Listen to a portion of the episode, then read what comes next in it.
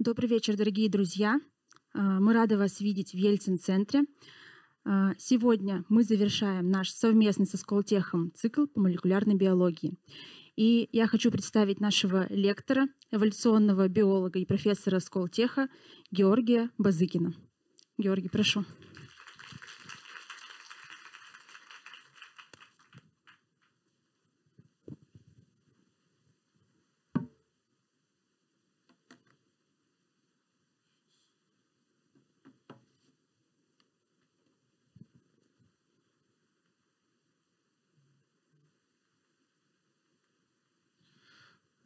Добрый вечер.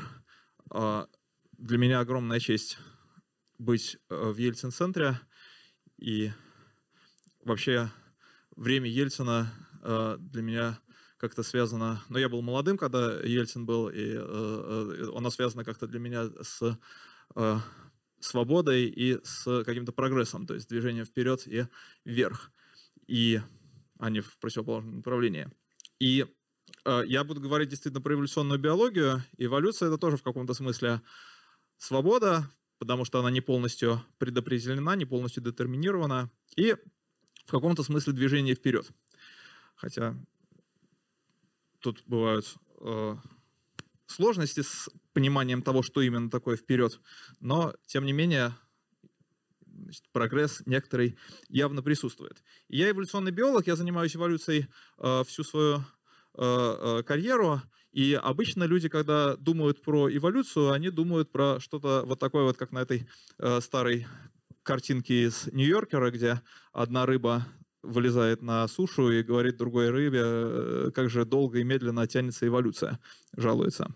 Но я попытаюсь вас сегодня убедить, и, наверное, вы сейчас уже тоже это знаете, и последняя пандемия, наверное, это многим показала наглядно, что на самом деле эволюция — это не такой э, не дела давно минувших лет, а это э, некий процесс, который имеет самое прямое отношение к нашей такой повседневной жизни, часто происходит с очень большой скоростью, и, э, в общем, в каком-то смысле от его успешности или неуспешности зависит наше с вами благосостояние, ну и вот, может быть, даже наше с вами выживание.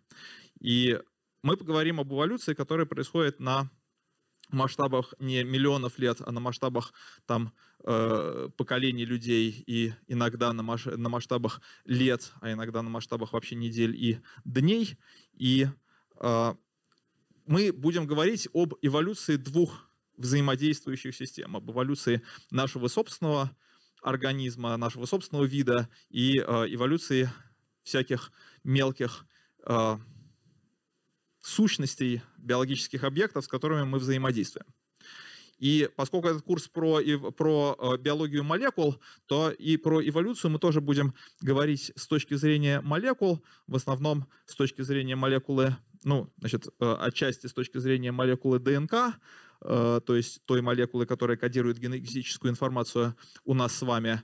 А, также с точки зрения молекулы РНК, которая является промежуточным носителем генетической информации у нас с вами и основным носителем генетической информации у многих вирусов, а, в том числе о тех, а, у тех, о которых мы будем говорить. На всякий случай, сколько людей в зале считают себя биологами профессиональными или биологическими студентами?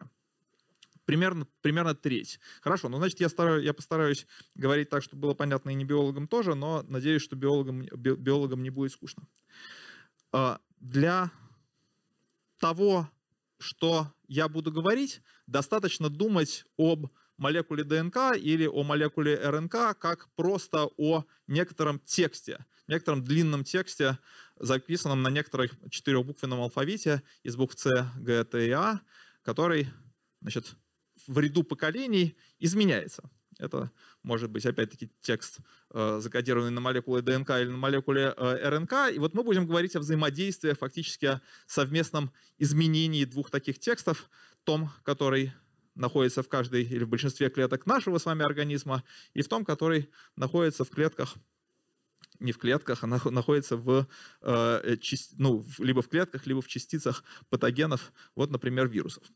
И этот текст изменяется в результате случайных ошибок при воспроизведении, а, которые называются мутации, и Кроме того, на эти мутации действует естественный отбор. Естественный отбор это очень мощный и э, такой значимый эволюционный фактор, хотя не единственный. Э, он был открыт, как известно, Чарльзом Дарвином, и идея очень простая, что вот если ваша мутация каким-то образом меняет ожидаемое число потомков, которое оставит особь, причем особи может быть опять-таки как человек, так и вирусная частица. И э, вот, значит, если есть какая-то связь между изменениями генетического кода, изменениями генетической последовательности и числом оставленных потомков, то те различия, те варианты генотипа те тексты, те варианты текста, которые соответствуют большему числу оставленных потомков, будут распространяться, а те, которые соответствуют меньшему числу оставленных потомков, будут становиться все более редкими. И таким образом, значит, естественный отбор будет способствовать распространению полезных мутаций. Это то, что все в школе проходили. И давайте сначала э, посмотрим. Ну вот там, наверное, как-то многие учили э, там про березовую пяденицу, по каких-нибудь э, какие-нибудь такие канонические примеры э, естественного отбора, когда бабочка стала сначала черной, потом белой в связи с тем, что у нее изменялись условия места обитания путем вот таких вот накоплений, такого накопления мутаций среди в ряду поколений. Давайте вспомним, значит, давайте подумаем, бывает ли такое, да, сейчас э, такие события, такие истории э, можно изучать генетически, поскольку прочтение геномов полных, в том числе, стало достаточно дешевым мероприятием. Э, там, э, для, например, генома человека это стоит небольшие тысячи долларов, или даже сейчас, сейчас уже меньше тысячи долларов. Э, значит, это э, стало можно делать, и э, э, можно стало сравнивать, например, разные геномы разных людей и пытаться смотреть, а вот какие следы в геномах оставляли вот эти вот эволюционные процессы, в частности, например, естественный отбор. И иногда можно, бывает такое, что можно взять много геномов разных людей, и написать их друг под другом и э, искать такие точки в этих геномах, в которых э, естественный отбор подействовал. И есть на это специальные методы. Э, значит, такие места, в которых э, какие-то мы можем видеть, что некоторые мутации полезные распространялись. Ну вот, когда мы берем, например, человеческий геном и ищем в нем такие э, ситуации, э, то мы, в частности, находим вот такую вот последовательность. Это регуляторная последовательность э, гена лактазы, который, э, значит, э, экспрессируется, то есть э, проявляется э, в у всех млекопитающих в младенчестве, и это белок, который э, позволяет переваривать лактозу, сахар молока. И у большинства млекопитающих он выключается по достижению зрелого возраста, когда мать значит, от, от, отрывает потомка, грубо говоря, от груди, а э, у э, людей некоторое количество времени назад в этой регуляторной последовательности произошло несколько мутаций, которые все имеют один и тот же эффект. Они все выключают, ломают, так сказать, этот выключатель, приводит к тому, что этот ген остается экспрессированным, остается проявляющимся, и этот белок синтезируется в течение всей жизни. При этом мутации конкретные, которые ломают этот выключатель, были разными в разных популяциях. Э, в Э, указка не работает, к сожалению, значит, вот в, э, э, в, юго, ю, в Западной Европе была значит, одна мутация, в Юго-Восточной а, Азии значит, мутации не было, в Центральной, на Ближнем Востоке была другая, в Центральной Африке была третья, и все эти мутации, они были разными, но они имели один и тот же эффект. И вот можно значит, увидеть по этим графикам, что их подхватывал естественный отбор. Им, их распространению способствовал естественный отбор. То есть эти мутации оказывались полезными. И можно увидеть, что они произошли примерно в один, в, одной, в один и тот же момент, приблизительно 10 тысяч лет назад. Ну и дальше можно задать вопрос, что такое случилось 10 тысяч лет назад, что привело к тому, что внезапно мутация, заставляющая этот ген проявляться в течение всей жизни, стала полезной. Почему именно 10 тысяч лет назад? Есть какие-нибудь предположения? Корова одомашнивали примерно это действительно то время, когда был домашний э, крупный рогатый скот. И, э, э, ну и мелкий рогатый скот, неважно. И, значит, это пример такого естественного отбора, который действовал на наш собственный вид, ну, в общем, не так давно, да, практически на исторических временах. Значит, бывают э, там, если мы посмотрим на, вообще попытаемся перечислить такие примеры, ну, мы найдем некоторое количество историй, когда мы видим следы естественного отбора, действовавшего в нашем, в нашем собственном виде. Например, вот, значит, некоторые варианты, э, способствующие э, устойчивости к малярии, возникали несколько десятков тысяч лет назад. Вот, значит, переносимость лактозы я уже сказал, значит, приспособленность к высокой жизни на высоких, э, на больших высотах у некоторых азиатских народов, там, живущих в Тибете, их белки меняются таким образом, что позволяют более эффективно связывать э, кислород, разреженный в такой высокой атмосфере. Э, пигментация кожи у европейцев, приобретение белого, светлого цвета кожи, который был бы, это была бы, мутация была бы вредной, если бы мы продолжали жить на, наши предки продолжали бы жить э, в экваториальных широтах, но на высоких э, широтах эта мутация полезна и так далее. Вот можно, значит, собрать некоторый каталог таких случаев.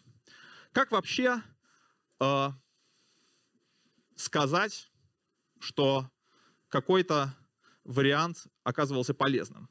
Каким образом можно сказать, что э, какой-то, э, значит, какие-то мутации, каким-то мутациям способствовал вот такой вот дарвиновский естественный отбор? Ну, самое простое, есть много методов, самое простое, что можно сделать, это можно выровнять, то есть написать друг под другом последовательности аминокислот одного и того же белка, скажем, у человека и у нашего э, ближайшего ныне живущего родственника, то есть у шимпанзе, э, и посмотреть, насколько много в этом белке несовпадений. Вот здесь вот все совпадающие аминокислоты нарисованы зеленым, и э, им соответствуют такие палки, а значит красные это не совпадающие. Чем их больше, тем, наверное, сильнее отбор старался, чтобы этот ген э, и кодируемый им белок изменился в ходе эволюции, и значит, тем больше, э, тем сильнее действовал отбор, направленный на изменение этой последовательности.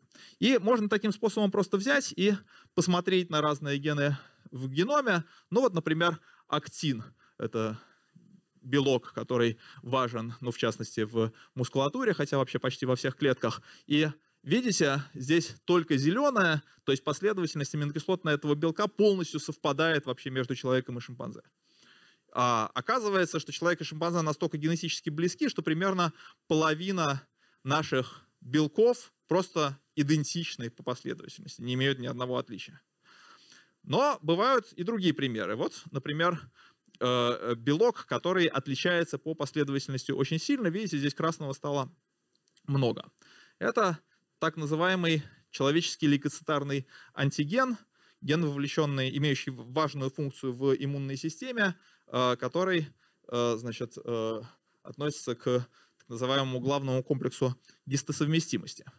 Давайте вообще зададимся вопросом, ну вот какие гены, какие белки мы ожидаем увидеть таким способом. Вот давайте поищем те гены, на которые действовал сильный естественный отбор, приводящий к их адаптации, да, к тому, что они приспосабливались к каким-то другим условиям, эти белки, помогали нам приспосабливаться к этим другим условиям. Ну вот, скажем, за последние там, 8 миллионов лет с момента нашего расхождения от общего предка между человеком и шимпанзе. Какие, вообще говоря, это будут белки, какие они будут иметь функции, как вы думаете? Что, собственно, изменялось в нашем с вами геноме по мере того, как мы становились людьми? Пищеварение. Почему, почему собственно, пищеварение? Кто сказал пищеварение? Почему пищеварение? Рацион питания. Ну, допустим, да, какие то возможно, пищеварительные ферменты. Что еще нас отличает от обезьяны? Меньше шерсти. Прямохождение. Строение черепа, мозг у нас там в четверо больше, объем, объем головного мозга в четверо больше, чем у шимпанзе. Да? То есть казалось бы, что будут какие-то гены, мы будем находить какие-то гены, которые повлечены, вовлечены вот в такие вот функции, которые мы, э, ну, все значит, себе представляем, которые все изменились по мере того, когда мы, как мы становились людьми. Ничего подобного. Когда мы делаем такой вот скан, когда мы смотрим на все 25 тысяч генов в нашем геноме таким способом и ищем наиболее быстро эволюционирующие гены, и дальше смотрим, какие функции они выполняют, к каким, так сказать, функциональным группам они относятся, вот что мы видим. Это, значит, биологические процессы, которые неожиданно частые среди быстро эволюционирующих генов. Что мы видим? Иммунитет и защита, Т-клеточный иммунитет, значит, э, иммунитет, связанный с клетками-киллерами, и интерфероновый иммунитет, Б-клеточный иммунитет. Очень сильно перепредставлены гены, связанные с защитой организма. Почему-то в основном мы отличаемся от обезьяны не изменениями в гене, которые отвечают за объем черепа и за прямохождение, а изменениями в генах, которые отвечают за иммунитет, которые отвечают за взаимодействие с патогенами. И, в общем, если подумать, понятно, что происходило. В течение большей части, основным фактором, который влиял на нашу эволюцию, было не то, что нам надо начать ходить на значит, двух лапах, а не на четырех, потому что этого можно достичь, возможно, изменениями небольшого числа позиций в небольшом числе генов. А то, что нам необходимо было постоянно адаптироваться, постоянно приспосабливаться к все новым и новым условиям среды, которые для нас составали наши патогены. То есть основным фактором эволюции для нас был не то, что происходило, так сказать, вокруг нас, а то, что происходило внутри нас. Та среда, которая внешняя среда, в данном случае внутренняя наша среда, которая быстро изменялась э, в результате эволюции вот этих быстро эволюционирующих э, патогенов. То есть в каком-то смысле необходимо, значит, в каком смысле самая быстрая эволюция была связана с вот такой вот постоянной гонкой вооружений постоянно... Мы знаем, что гонка вооружения — это очень ресурсозатратный процесс, когда вам нужно достичь какой-то цели, у вас, вам нужно потратить какие-то конечные усилия, но если вам нужно постоянно обгонять своего соседа, то усилия, которые вы в процессе затратите, может, могут оказаться бесконечными. Вот здесь вот происходит нечто подобное. Может быть, это что-то не так с людьми, что-то не так с нашей эволюционной историей, почему-то именно наш вид так активно атаковали патогены.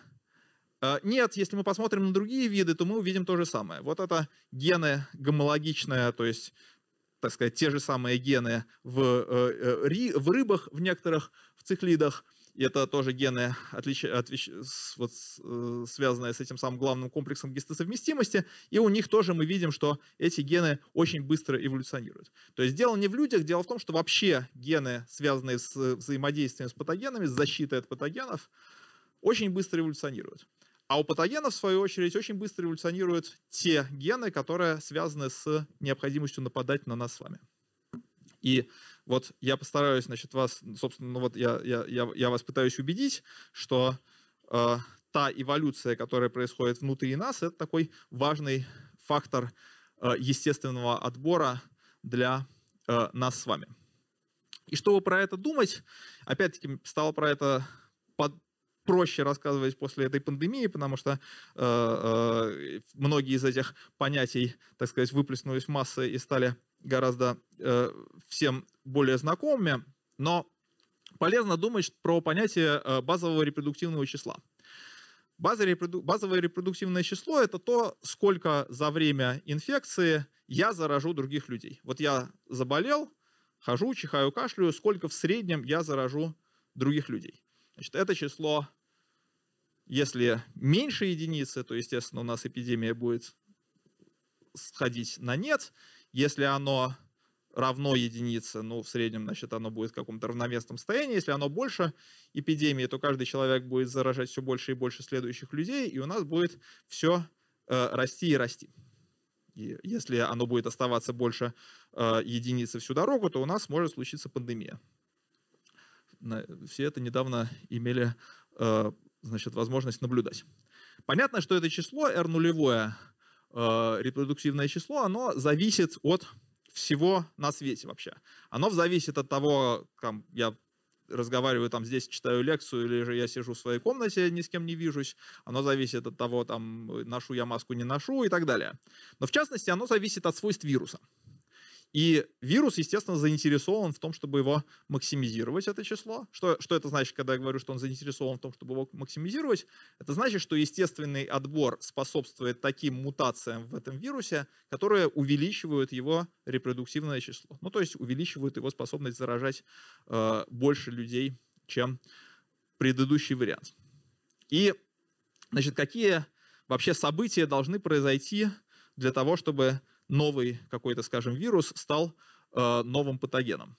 Но опять сейчас про это рассказывать э, э, уже легко, потому что все это недавно видели. Во-первых, должна случиться интродукция из природного резервуара, то есть из какого-то животного, в котором этот вирус жил до этого, он должен выплеснуться в человеческую популяцию. И такое, как правило, происходит, такого происходит довольно много, и большинство случаев, когда, вот, не знаю, там, э, вирус заражает какого-то человека, э, там, например, э, вирус гриппа, какой-нибудь необычный, экзотический заражает какого-нибудь фермера от какого-нибудь сельскохозяйственного животного. И обычно этот этот путь передачи на этом прерывается, потому что этот вирус не адаптирован к тому, чтобы передаваться от одного человека к другому. Он адаптирован к тому, чтобы передаваться от одного гуся к другому или от одной э, свиньи к другой свинье. Но иногда бывает, что хотя он не адаптирован, все-таки некоторые такие цепочки передачи могут произойти. Значит, человек там, опять вот в этом там можно наблюдать, вот э, есть птичий грипп H5N1, очень смертоносный, э, убивает там 70% заболевших, но практически никогда не передается от одного человека к другому. И практически все случаи людей, которые от него умерли, это те люди, которые взаимодействовали с сельскохозяйственными животными и заразились от них. Но бывают исключения. Там какая-то девочка в Китае ухаживала за своим больным дедушкой, Э, дедушка заразился от э, значит, домашней птицы, и девочка это тоже заболела. Э, это редко, да? То есть иногда бывают такие цепочки, но цепочки тоже короткие, и вирус явно не приспособлен к тому, чтобы передаваться от одного человека к другому. Точно так же я уверен, я убежден абсолютно, что у коронавируса и у этого, и у многих других было огромное количество возможностей, забегая вперед, было огромное количество возможностей значит, перед, перепрыгнуть в популяцию человека, а, а, просто не всем повезло. Просто некоторым повезло приобрести те мутации, которые позволили им передаваться от человека к человеку. И значит, вот этот самый финальный главный этап, который должен произойти, это этот патоген должен измениться. Он должен изменить свои генетические свойства, приобрести какие-то мутации, которые позволяют ему заражать одного человека от другого а, более эффективно. И, значит, вот имея в виду эту схему, давайте поговорим про э, три истории. Это наши три сегодняшних персонажа, они все знакомы. ВИЧ, грипп и, э, значит, SARS-CoV-2, коронавирус наш. И э, на примере этих трех э, таких модельных систем э, я буду рассказывать про то, как вот эволюционная биология и методы эволюционного анализа истории этих, эволюционной истории этих вирусов помогают понять, как они живут, как они распространяются и, значит, э, в некоторых случаях, что с ними будет дальше. И Здесь очень помогает то, что у вирусов маленькие геномы. Прочитывать эти геномы можно э, быстро, дешево и легко. Для коронавируса ну, сейчас ситуация абсолютно рекордная. Для него уже существуют последовательности, прочитанные последовательности десятки миллион, десятков миллионов образцов. Многие, там, несколько, десятки тысяч из них э, прочитал, прочитал вот наш э, консорциум в России. Мы интенсивно занимаемся исследованием эволюции коронавируса с самого момента начала эпидемии, там практически с февраля 2020 года. Ну, значит, данных очень-очень много, и их легко получать. И можно с большим разрешением э, отвеч- пытаться искать ответы на разные вопросы про то, как действует, вот, например, отбор на эти вирусы, ну а также просто как они распространяются. Ну, давайте вот начнем с ВИЧа. Значит, ВИЧ все знают, что это большая проблема. Э, я думаю, что в этом регионе особенно э, про это рассказывать никому не надо.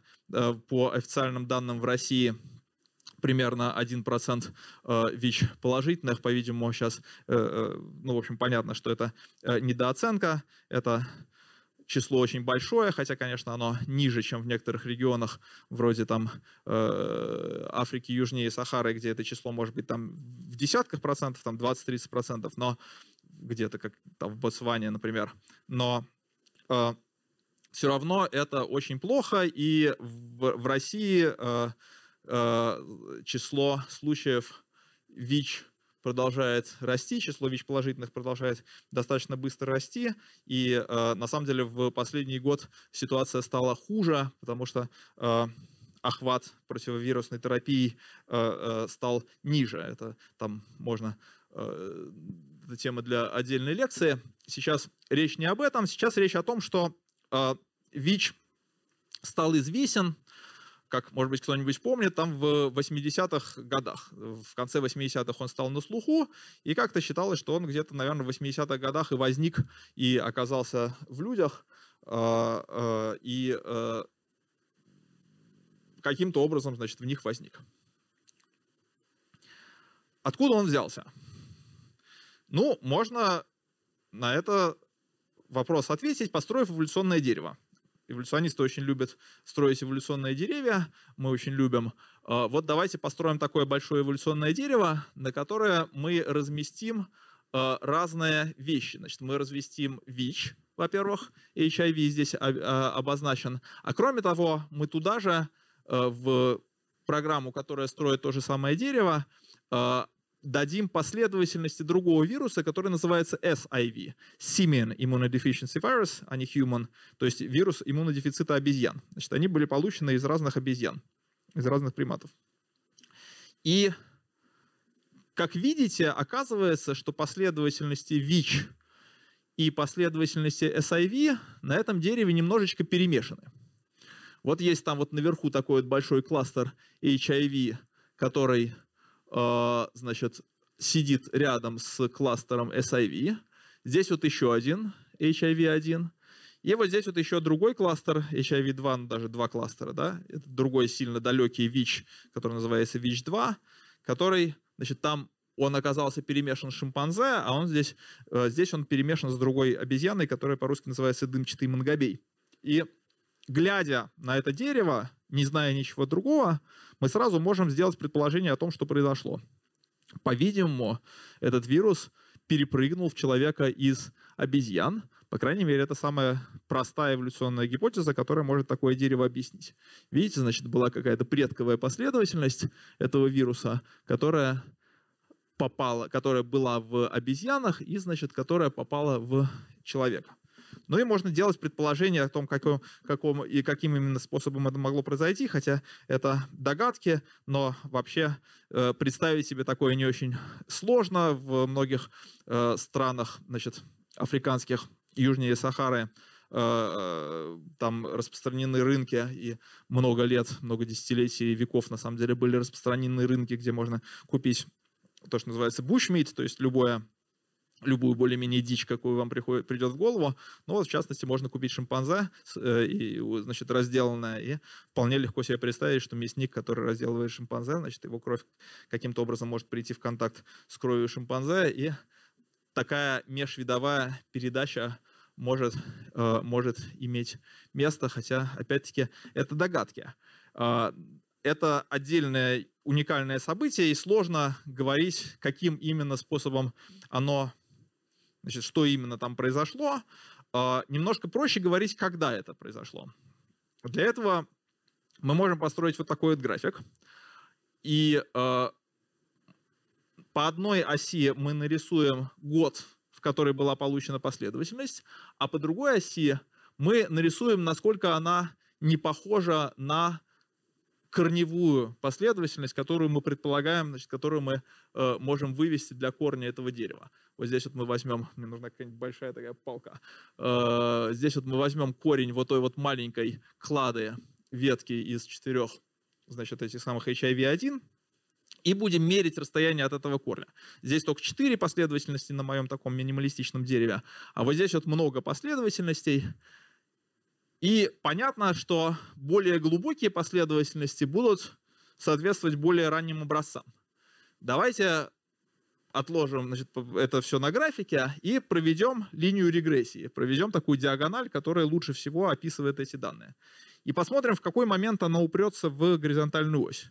То есть в какой момент расстояние от корня будет 0, то есть в какой момент будет, собственно, корень этого дерева, по нашей гипотезе, который соответствует тому моменту, когда этот вирус перескочил в людей. И оказывается, что это приблизительно 1930 год. Плюс-минус, несколько там пара десятилетий, но это начало или там в крайнем случае середина 20 века, а вовсе не конец 20 века, как мы думали до этого. И это значит, что э, в течение большей части 20 века этот вирус ВИЧ оставался незасещенным в человеческой популяции, как-то, по-видимому, где-то распространялся от одного человека к другому, практически наверняка дело происходило в Африке, никто про это ничего не знает, возможно, он убивал там где-то какие-то целые деревни, но поскольку это э, были, э, так сказать, не западный мир, никто про это ничего не знал. И только когда в 80-х годах он оказался в Западной Европе и, э, и, значит, Северной Америке, э, ну а потом в Советском Союзе, он стал, э, так сказать, интенсивно исследоваться, и э, его его обнаружили. Тогда вот он стал значит, распространяться.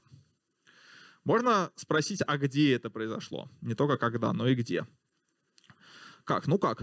Э, можно взять образцы значит, из э, шимпанзе из разных географических точек и поискать, а где находятся те самые шимпанзе, которые ближе всего к корню человеческого ВИЧ-1. Там э, люди делают экспедиции и значит, собирают эти самые фекалии, оставленные шимпанзе в разных местах, а Оттуда можно выделить этот обезьяний, вирус обезьяньего иммунодефицита. Он, в отличие от ВИЧ, вирус иммунодефицита обезьяны протекает э, практически бессимптомно и не приводит к СПИДу. Э, это там отдельный интересный вопрос, почему так получается и в чем разница. Но, значит, можно пытаться искать те э, экскременты той самой шимпанзе, которая оказалась более, наиболее близкой к человеческому вирусу, и значит, та точка, где вы это найдете, будет той точкой географически максимально близкой к точке передачи вируса в людей. И оказывается, что значит, это где-то в верхней долине там, э, реки Конго э, происходило, э, по всей видимости. Здесь еще одно эволюционное дерево коронавируса – Значит, на некоторых картинках у меня будут эволюционные дерева, деревья направлены влево, а на некоторых картинках они будут направлены вниз. Э, это одно и то же, не обращайте внимания. Значит, в какую сторону направить дерево не так важно. Вниз их обычно направляют э, люди, которые пришли из э, генеалогической науки и, значит, привыкли думать про такие ветвящиеся генеалогические деревья. И, значит, вот тогда они рисуют направленными вниз, вниз их. Неважно. Значит, это еще одно дерево ВИЧ. И здесь толстые ветки, такие же толстые ветки, отделяющие разные образцы, которые мы с вами значит, обсуждали до этого. А вот каждый такой цветной прямоугольник соответствует одному конкретному человеку. И вот те эволюционные деревья, которые находятся внутри этих прямоугольников, это эволюция этого вируса внутри одного конкретного пациента. И вы видите, что внутри конкретных индивидов вирус накапливает большое разнообразие. Он продолжает внутри организма ВИЧ положительного человека, особенно не находящегося на терапии, эволюционировать, накапливать новые мутации. Некоторые из этих мутаций оказываются полезными, распространяются и приобретать большую изменчивость. Это, собственно, тот процесс, который в большой степени позволяет ВИЧ э, ловко уходить от э, иммунной системы иммунной системе приходится стрелять по движущейся мишени, ей сложно э, прицелиться, ей сложно э, как-то настроиться на борьбу с какой-то конкретной одной целью, потому что цель все время меняется. Этому помогает тот факт, что ВИЧ быстро мутирует. Быстро мутирует он, потому что, значит, вот у него РНК является молекулой, на которой генетическая информация записана, а не ДНК, а РНК, она менее стабильна. Ну и кроме того, значит, этим мутациям способствует естественный отбор. Вообще ВИЧ – это один из самых э, э, э, быстро мутирующих, быстро эволюционирующих также объектов, которые нам известны. Здесь тоже похожие такие вот деревья, это значит два конкретных пациента, можно смотреть, как в них накапливается генетическое разнообразие в ходе эволюции, и значит вот там вот Э, по э, здесь вот по вертикальной оси э, генетическое разнообразие, по горизонтальной оси число лет с момента инфицирования, и видите, значит, что оно, в общем, растет монотонно, и от этого человеку, хозяину лучше не становится. Вирус человек не, не является полностью беззащитным перед вирусом, перед э, ВИЧ в частности. Э, существуют некоторые варианты э, генов людей, которые дают частичную защиту от ВИЧ. Э, есть такие вот мы в начале лекции говорили про человеческий лейкоцитарный антиген. Это такой очень изменчивый в людях, очень разнообразный э, белок, который у разных людей очень разные. Даже у одного человека, у меня там две копии мои, э, которые я получил от мамы и которые я получил от папы, очень не похожи друг на друга, э, скорее всего. И э, есть некоторые варианты, да, он специально такой изменчивый для того, чтобы мочь ловить много разных патогенов, условно говоря. И есть некоторые варианты этого белка, HLA, которые способны атаковать некоторые варианты вируса ВИЧ более успешно. Но смотрите, что происходит. Вот есть такой вот вариант B51, который э, это вариант, еще раз, это вариант гена людей. Да? У некоторых людей он есть, у некоторых людей его нет. Кому-то повезло в ту сторону, кому-то в другому, в другую. Но э, этот вариант этого гена позволяет эффективнее нейтрализовывать э, исходный вариант ВИЧ, вируса иммунодефицита. Но у вируса иммунодефицита есть свой собственный вариант, который называется И135X, своя собственная мутация, которая может уходить из-под этого варианта, этого белка. И смотрите, что происходит. В тех популяциях, значит, здесь вот точки — это разные места в разных странах. В тех популяциях людей, в тех городах и странах, в которых в основном живут люди, имеющие именно такой вариант HLA, распространяется тот вариант ВИЧ, который позволяет уходить от этого HLA. То есть разнообразие географической человеческой популяции, разнообразие нас с вами между разными точками э, отражается в разнообразии вируса, ну вот в результате такого естественного отбора, который помогает тем вариантам вируса, которые, значит, способны уходить от, этого, от этой атаки в тех местах, где эта атака более вероятна. И это меняется со временем. Еще там 20 лет назад в Кумамото, в Японии, э, вот этот самый аллель HLA-B51 давал неплохую защиту от ВИЧ. И жителей, значит, японцев неплохо защищал от ВИЧ, и тех, кто его нес. Сейчас больше нет, потому что сейчас уже в основном вариант, который там распространился, является вариантом, позволяющим э, вирусу уходить от этого аллеля.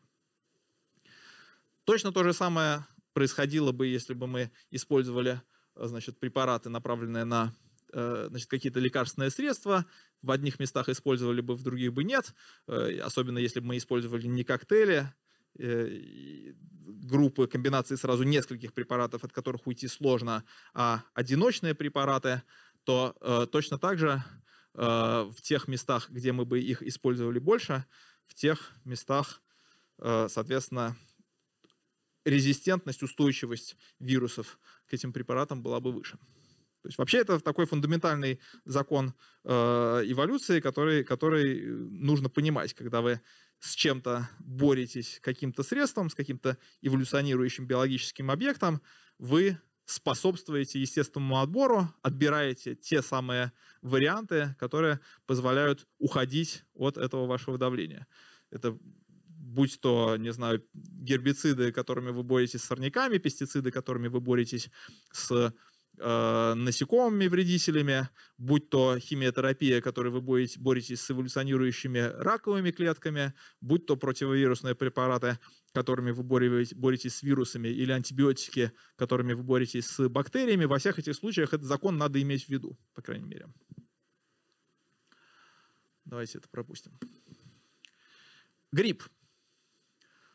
А, значит, вообще вирусы, которые мы с вами обсуждаем, все три, а, устроены в каком-то смысле, ну, много у них э, э, различий, но в чем, в, э, что-то у них общее, в частности, общее у них то, что у них есть поверхностные белки, белки на поверхности вирусных частиц, которые как раз и заметны иммунной системе, которая с этим вирусом борется. И поэтому иммунная система их по тому, какие вот здесь вот на поверхности белки распознает. И поэтому это те белки, которым отбор, который отбор заставляет меняться, менять гораздо как можно быстрее. Да? Те белки, которых вирусом интересно все время менять, все время делать их как можно более непохожими на то, что было э, до этого, э, чтобы иммунная система, значит, ей приходилось бы адаптироваться все время к чему-то новому. У ВИЧ-1 это, значит, так называемый белок оболочки, у э, гриппа это гемоглюсинин и нейроминидаза. У сарса это э, белок спайк, про который, наверное, тоже все наслышаны. А, и вообще, когда вы а, видите дерево эволюционное вот такой вот формы, очень перекособоченное на одну сторону, вы можете почти всегда быть уверены, что э, дело в том, что здесь действовал естественный отбор. В каждый момент времени из вариантов, значит, двух, которые возникают в каждый момент времени, оказывался более эволюционно успешным один и менее эволюционно успешным другой. Здесь снова более эволюционно успешным один оказывается менее эволюционно успешным другой. Потому что все время возникают новые мутации, которые позволяют все, все лучше и лучше, все заново и заново или все лучше и лучше уходить от э, вот каких, значит, каких-то факторов отбора. И если речь идет про э, патогенов, то речь идет, то, то значит, это, это уход от иммунитета. Как мы с вами видели, для вируса иммунодефицита это происходит вообще на масштабе лет, но на масштабе э, или там месяцев э, может происходить прямо внутри одного пациента. У вируса гриппа такое же эволюционное дерево мы видим для всего человечества. Это означает, что вот в рамках всего человечества какие-то варианты вируса гриппа, которые циркулируют каждый год, оказываются почему-то эволюционно более успешными, а какие-то эволюционно менее успешными. Ну и понятно почему потому что эволюционно более успешными оказываются те, которые, так сказать, незнакомы коллективному, групповому или стадному, как еще говорят, иммунитету человечества. Эволюционно успешными оказываются те, которыми мы с вами в прошлом году, грубо говоря, не болели, мы, при этом это все человечество. А менее успешными оказываются те, которые, которыми мы болели. То есть все время такая, э, значит, такая сила, которая толкает эту эволюцию гриппа э, все дальше и дальше. Э, по-видимому, вот, значит, э, мы все болеем здесь э, гриппом, в северном полушарии мы болеем гриппом зимой, а не болеем э, летом, но в южном полушарии все происходит в точности наоборот. Они болеют, значит, своей зимой и не болеют своим летом. И существует в средних широтах некоторый постоянный такой пул, постоянный плавильный котел, в котором возникают все новые и новые варианты гриппа э, постоянно. И значит, вот из этого э, плавильного котла, так сказать, по ложечке отчерпывается каждый эпидемический сезон то в северное, то в южное полушарие. Э, тот вариант, который будет здесь в этот момент более распространенным, он, значит, и оказывается репрезентативным для соответствующей эпидемии. И в соседние сезоны обычно, ну, похожие варианты ходят в южном и в северном полушарии со смещением на полгода, а на больших временных масштабах это все, значит, плывет, это все едет, и все значит, постепенно эволюционирует. Ну вот так вот примерно это выглядит. Вот это э, один из двух самых больших распространенных подтипов гриппа, которым мы с вами болеем, э, так называемый H3N2. И значит, вот видите, вот здесь вот образцы разных лет, вот там 99-й, 2000 там 2001, 2002, 2002, 2003, 34, 4, 5 и так далее. Они вот образуют такие вот компактные кучки на этом дереве. И оказывается, что эпидемия 2004-2005 года создается всего лишь одним единственным каким-то вариантом из тех, которые болтались в 2003-2004 году. То есть кто-то один оказывается эволюционно успешным, вытесняет всех своих собратьев и распространяется в следующем году. И очень бы неплохо уметь заранее сказать, кто именно, еще пока предыдущий год. А почему это неплохо? Потому что с гриппом мы можем подготовиться. От гриппа у нас есть средство неплохое, э, которое называется вакцины. И, э, значит, вакцины от гриппа гораздо менее эффективны, чем вакцины ну, чем многие другие вакцины, ну, в частности, они менее эффективны, чем вакцины от ковида, но там опять можно обсуждать, почему так получается, но тем не менее они работают. И проблема с ними в том, что их делать долго их делание основано на таком немножко средневековом процессе. Там этот вирусные частицы растятся внутри куриных яиц. Это все происходит долго, трудоемко. И, в общем, весь этот процесс занимает примерно полгода.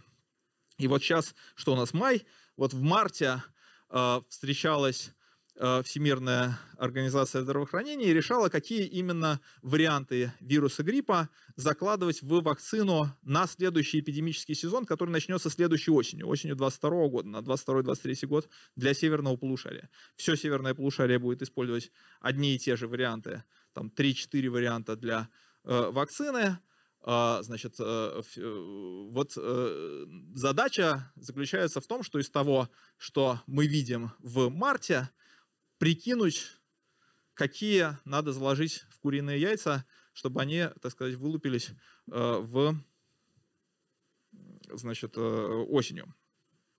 И оказывается, что этот процесс не совсем оптимален в том смысле, что ВОЗ иногда промахивается.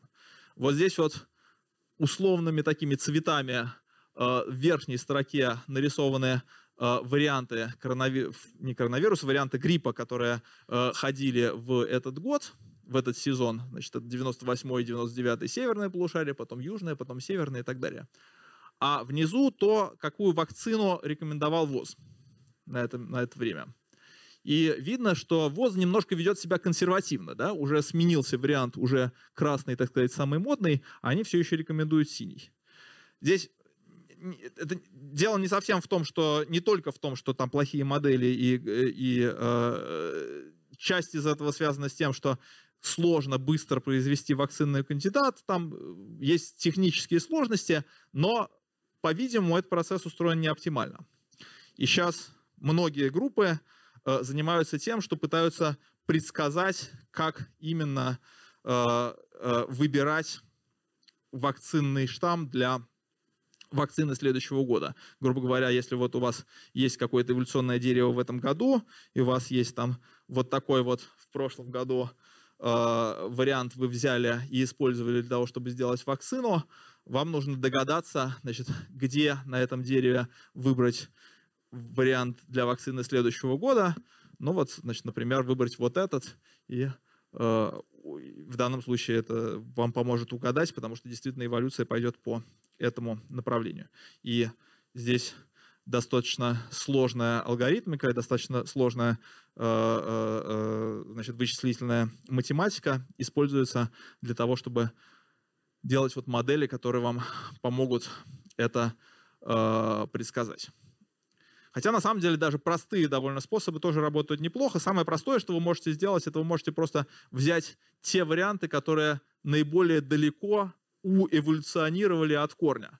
то есть которые наиболее не похожи на предка. И оказывается, что если вы используете вот такое простое правило, то вы часто неплохо угадываете, какой гриб размножится в следующем сезоне. Ну, значит, вот это есть, есть там большая наука, посвященная этому. Коронавирус. Значит, здесь я воспроизведу некоторые из тех идей, которые уже э, э, звучали, э, но значит, посмотрим, как с этим обстоит дело э, у коронавируса. Значит, что мы научились определять? Мы научились определять, от кого вирус произошел. Мы научились определять примерно, когда это было.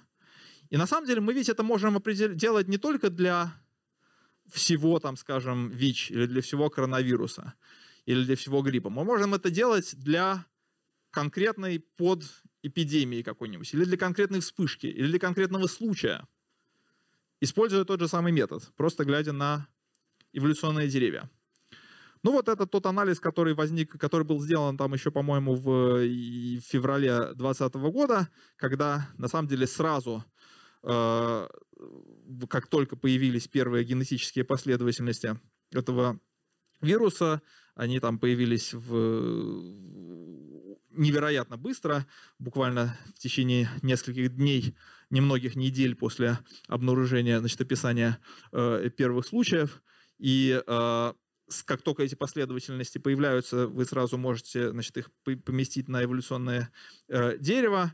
Ну, там многие это сделали, значит, наша группа тоже этим с самого начала э, занималась. И сразу стало понятно, что он эволюционно достаточно близок к уже известным э, коронавирусам из летучих мышей, которые были известны э, э, ранее. И на самом деле дальше эта ситуация, эта история сильно не изменялась. За следующие... Э, там было много всяких разговоров, но вот этот факт никуда не девался. Значит, она уточнялась немножко, открывали более, это там более сложная история, которая, значит, вот по состоянию на конец 2021 года, которая стала ясна, э, изменялось две вещи.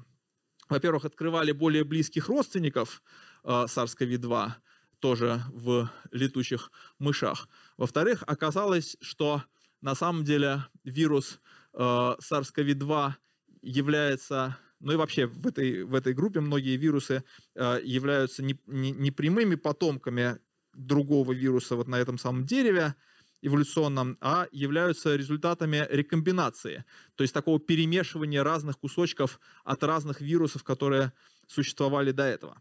Это несколько усложняет ситуацию, потому что вы не можете нарисовать одно общее эволюционное дерево. У вас больше получается не эволюционное дерево, вам надо рисовать какую-то такую сеть потому что разные куски генома возникают, имеют, так сказать, разные эволюционные истории.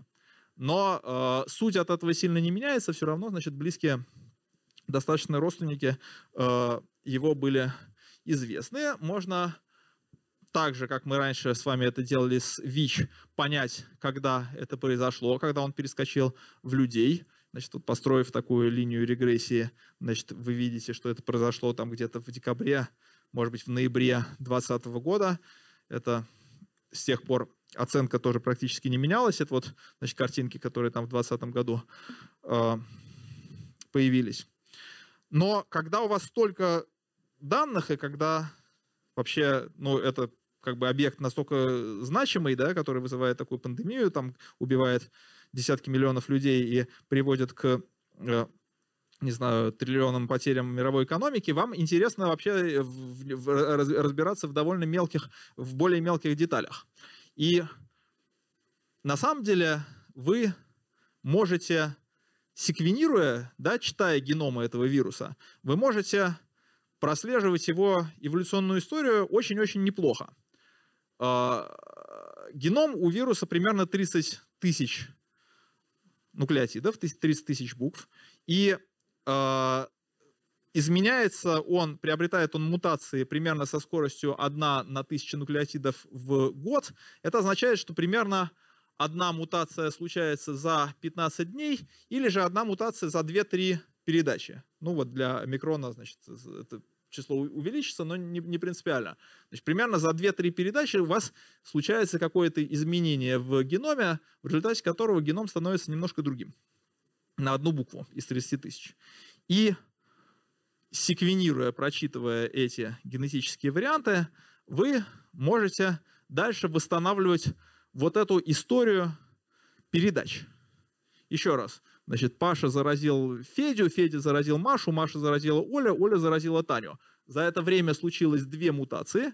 Вы прочитываете геномы, скажем, э, трех из этих людей, и э, по этим последовательностям, по этим изменениям, которые случались в этих геномах, можете реконструировать историю передач. А как вы это делаете? А делаете вы, используя это те же самые методы, которые вы использовали, чтобы строить эволюционные деревья. Потому что в каком-то смысле, потому что, собственно, эволюционные деревья — это и есть история передач. Вот, например, вы видите, что у людей А и Б последовательности идентичны, они вообще не отличаются. Это значит, что либо А заразил Б, либо Б заразил А, либо они оба заразились от какого-то общего предка, но это произошло довольно недавно. Вот у С последовательность немножко значит, отличается, да, у него есть одна своя собственная мутация, одной, которая у А и Б есть, у, у С нету, значит, вот это С, наверное, заразил, там, ну вот, значит, общий предок у АБ и у С был немножко более давно, общий предок всех их ДЕ тоже был там еще более давно. То есть вы можете вот таким вот образом реконструировать, восстанавливать, э, что произошло. Используя такие идеи э, многие люди пытались э, восстановить филогеографию этого вируса, понять, как он передавался, ну вот, например, в начале между странами. Ну и мы вот, в частности, этим занимались, пытаясь понять, каким образом он приехал, откуда он приехал из, э, в Россию. И, значит, было много, естественно, как известно, он возник в Китае и, значит, было много разговоров, что вот он, наверное, приехал из Китая, и мы это проверяли. Мы строили вот такие большие эволюционные деревья. Здесь серенькая — это э, значит, российские последовательности, а беленькая — это нероссийские последовательности. И вот Значит, алгоритмами это еще там выглядит как большое, но на самом деле это еще маленькое эволюционное деревья. Сейчас, сейчас у нас эволюционные деревья в 10 миллионов последовательностей, которые я не могу здесь нарисовать, потому что они бы не поместились на экран. И э, можно, значит, глядя ну вот программами, анализируя э, эту историю, разбираться, э, как вирус путешествовал по планете. Ну, как вы можете это сделать? Ну, вот, например, вы видите, здесь последовательность написана Россия, Сахалин, скажем, э, такая-то дата. А предок ее, предковая последовательность, наблюдалась два раза снаружи, снаружи России. Скорее всего, это значит, что здесь вот был занос в Россию. Дальше вы можете посчитать, а сколько вообще таких вот случаев, сколько таких заносов было в этого вируса в Россию. И оказывается, что даже в самом-самом начале эпидемии, даже там в марте 2020 года, его уже были десятки и сотни. То есть это только исследованных, только пойманных нами десятки и сотни. А, конечно, мы секвенировали совсем не всех людей, которые заболели э, коронавирусом. И, и сейчас секвенируем совсем не всех. То есть это значит, что не было никакого одного такого человека, который определил судьбу российской эпидемии. А, это была такая системная проблема. Много людей значит, привело, привезло в Россию коронавирус а, примерно одновременно. А откуда они это сделали? Ну, вы можете это пытаться понять. Вы можете смотреть, а вот на кого эта ваша российская последовательность похожа на последовательность из каких других стран, которые были получены до этого. Это может работать, может не работать, да, кажется, потому что, мало ли, может быть, во многих странах он был, но его там не, не секвенировали, может быть, там э, как-то мы с задержкой там что-то исследуем. Э, ну, главная проблема, что во многих странах его не просчитывают. Но оказалось, что это работает. Как мы это знаем? Ну вот мы это знаем, потому что, вот, например, для этого человека мы знаем, что он съездил во Францию. Потому что Э, ну просто потому что мы это знаем из его истории путешествия. И оказывалось, что значит, он кластеризуется с французской последовательностью. Для некоторых людей мы такого э, не знаем.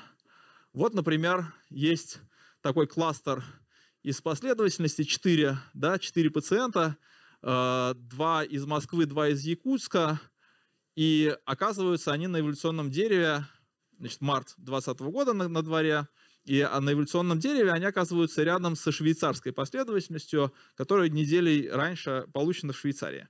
Как такое получилось? А, мы не знаем ничего про историю поездок этих людей. У нас в нашей базе данных ничего про них не сказано, что они куда-то путешествовали. Но еще раз, это март 2020 года. Это первые самые случаи коронавируса в России. Они, в общем, более-менее все на виду. В каждом регионе все их э, э, э, исследуют. И, значит, они заметны, и про них пишут в новостях.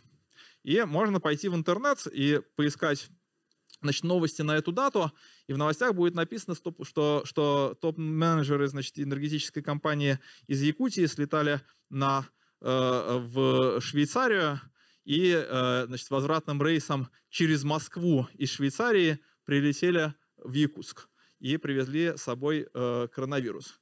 То есть наш филогенетический эволюционный метод, да, мы ничего не знали про эти новости, мы только смотрели на эволюционные деревья, э, сработал, значит, позволил нам понять, каким образом именно значит, эти э, ген, эти, эти, эти, этот, этот вирус путешествовал. Значит, то вот еще, там еще один пример аналогичный. Это чеченская э, последовательность значит, из пациента из Чечни. Э, на дереве она оказалась рядом с э, вирусами из Саудовской Аравии. И таки действительно лезем в газеты, там написано, что э, два жителя Чечни э, заразились коронавирусом во время хаджа в Мекку. То есть я к тому клоню, что эти эволюционные деревья информативны. Они довольно много могут вам рассказать про историю эпидемии. Одна из вещей, которые мы сейчас пытаемся сделать, это мы пытаемся понять систематически, насколько эффективным было вот все эти меры, связанные с закрытием границ. Вот сейчас вот у меня в Скалтехе э, значит, есть дипломник, который сейчас защищает свой диплом на эту тему. Он показывает, что некоторое снижение скорости переноса коронавируса через границу туда-сюда э, произошло из-за того, что границы были закрыты в марте, там, с марта да, по июнь-июль 2020 года все практически всюду. Но э, это снижение было неполным и, в общем, как сейчас ясно, э, недостаточно. Давайте мы это пропустим. И последнее, наверное, про что я скажу, это вот что. Что я пока что рассказывал про коронавирус и про мутации в геноме коронавируса как про инструмент фактически, да, который позволяет нам понять ну, такие маркеры, просто нейтральные, неважные маркеры, которые позволяют нам понять, как и куда этот самый коронавирус летал. И до какого-то момента так оно и было. В общем, все мутации, которые мы видели, э, кроме одной, может быть, которые мы видели в течение там, первой половины 2020 года, они никак свойства коронавируса не, не, не меняли. И они были, то, что называется, нейтральными. Мы их могли просто использовать как такие пометки, зарубки на этом коронавирусе. Но потом, как вы знаете, ситуация изменилась. И потом начали возникать новые варианты коронавируса с новыми свойствами. И э, нет сомнения, что этот процесс был, ну, происходил под действием естественного отбора. Когда возникла мутация, приведшая к, скажем, варианту дельта, этот вариант дельта распространялся под действием естественного отбора, потому что он быстрее передавался, в частности, в людях, уже переболевших предыдущими вариантами, чем исходные варианты. И э, здесь вот, значит, это разные варианты. Ну, это, значит, э, каждый такой квадратик — это отдельная страна, и каждый такой прямоугольничек, значит, это, это график. На этом графике по горизонтальной оси время, а по вертикальной оси частоты разных вариантов, и можно видеть, как одни варианты сменяют другой. Ну вот здесь вот, значит, допустим, я не знаю, что это за страна, но э, здесь, значит, сначала был B1, потом его сменила альфа, потом его сменила дельта, а потом в конце его сменил омикрон. И как мы видим, в большинстве стран примерно одна и та же динамика. Там была свои собственные эндемические варианты, которых нигде больше не было в Южной Америке, но в основном все страны видели примерно одно и то же. Приходила альфа, потом приходила дельта, потом приходила микрон. Это значит, что это вот преимущество, которое дает им естественный отбор этим вирусам по сравнению с предыдущими вариантами, оно такое э, универсальное, ни от какой географии не зависит. Ну вот мы, в частности, значит, этот процесс отслеживаем э, для России. Мы, у нас есть такой веб-сайт Taxometer, от слова таксоны латинское, то есть, значит, группы биологических объектов, taxameter.ru. Если вы зайдете сюда, вы можете посмотреть, значит, какие варианты сейчас э, ходят по России. У нас, э, значит, вот по э, апрельским данным, э, майские данные еще не обработаны, а по апрельским данным дельты в России практически не осталось. Есть только э, омикрон, причем в основном вот этот вот самый BA2 более новый и более приспособленный вариант омикрона, чем исходный омикрон. А, это давайте мы пропустим. А что я хотел сказать, это что э,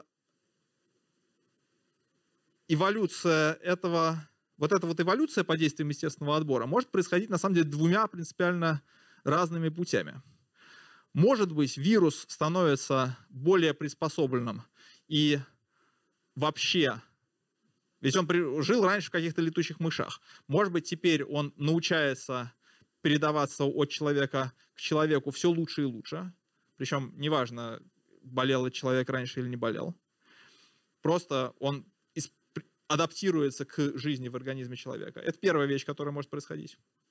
А вторая вещь, которая может происходить, это он может изменяться с точки зрения нашей иммунной системы, и это может давать ему возможность заражать заново тех, кто уже болел раньше. С точки зрения вируса и то, и другое хорошо, и то, и другое будет повышать его репродуктивное число.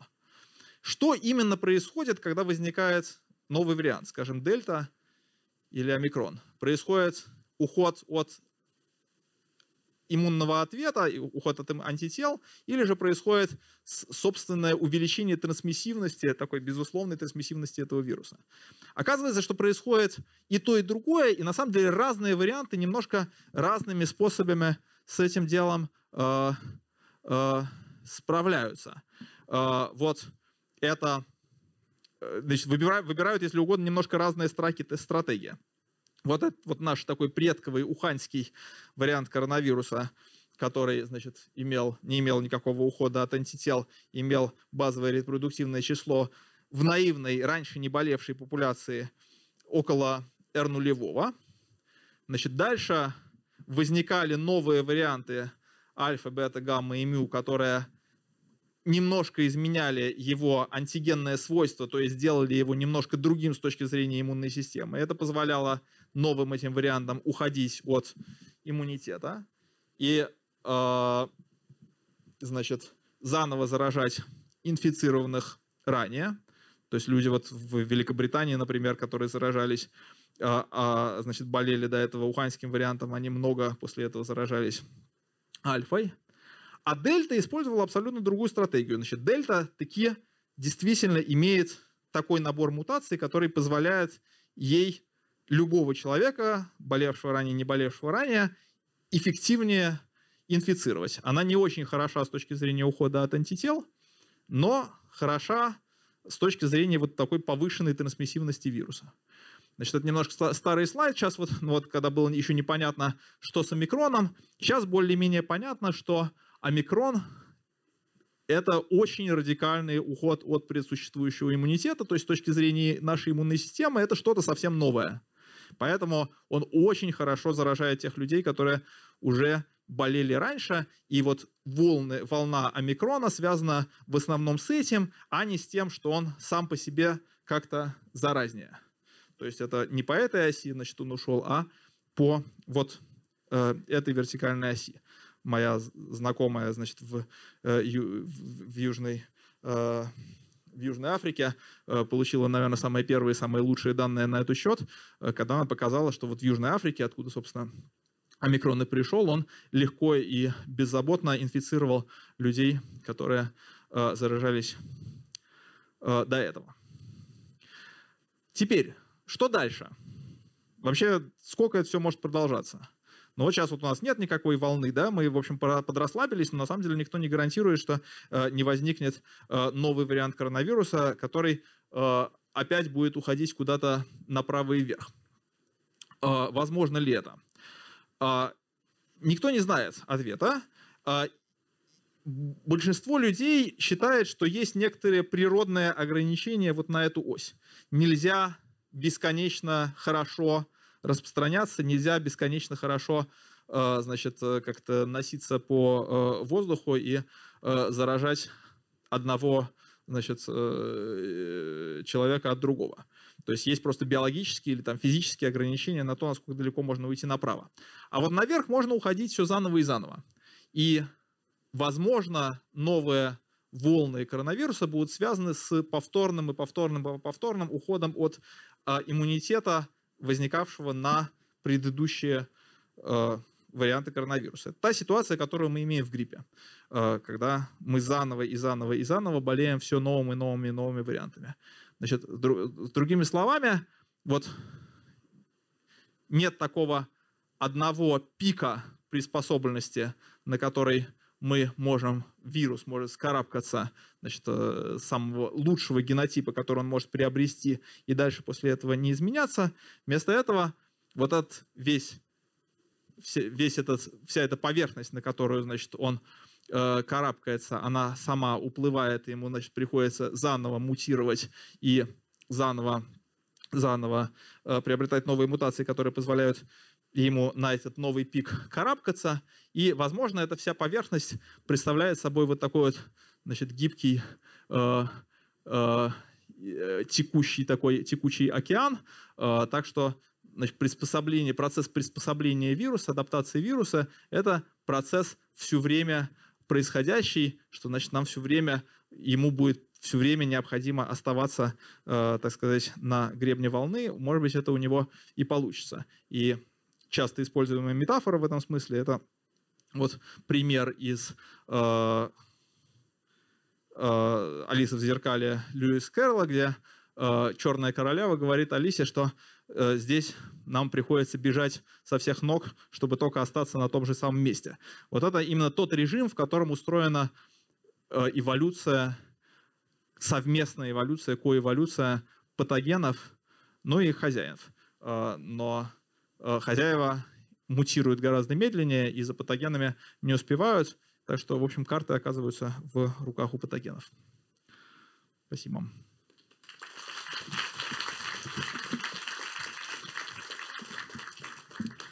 Друзья, если есть вопросы, подходите, пожалуйста, задавайте их в микрофон. Они расположены на стойках с этой стороны и на противоположной.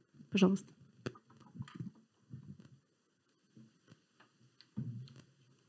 Здравствуйте. А, у меня два вопроса.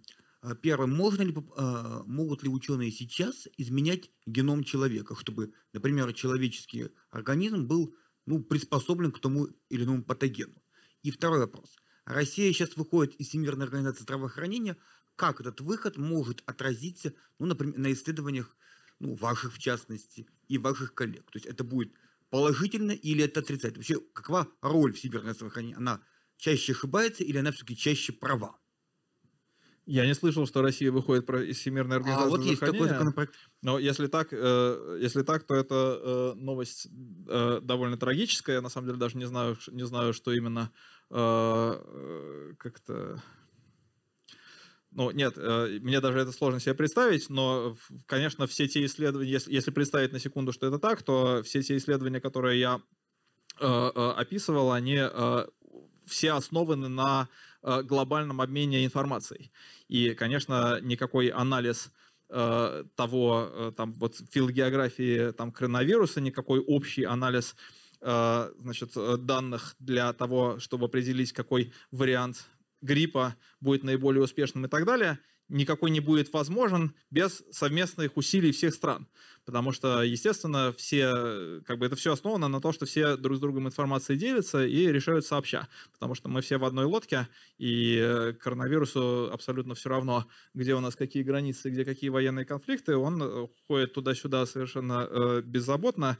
И, э, естественно, бороться с ним надо сообща. Если какая-нибудь страна Э, из этого процесса вываливается, но она оказывается в большой беде, как мы сейчас наблюдаем, например, в Северной Корее, которая э, два года спустя, но в очень-очень тяжелой форме проходит все то же самое, наступает на все те же самые грабли, э, которые, значит, основное человечество получило в 2020. А, что касается первого вопроса про генетические э, изменения эмбрионов человека, это очень э, э, такая этически противоречивая тема. Значит, если говорить чисто про физическую, так сказать, биологическую возможность, то, по-видимому, она будет, э, ну, там, достигнута, э, ничего принципиально невозможного здесь нет. А, проблема же не в том, чтобы, чтобы изменить э, как-то генетический материал. Проблема не в том, чтобы изменить ДНК. Проблема в том, чтобы сделать это ровно тем способом, каким вы хотите. Так-то изменить, чего мутаген добавил и изменил.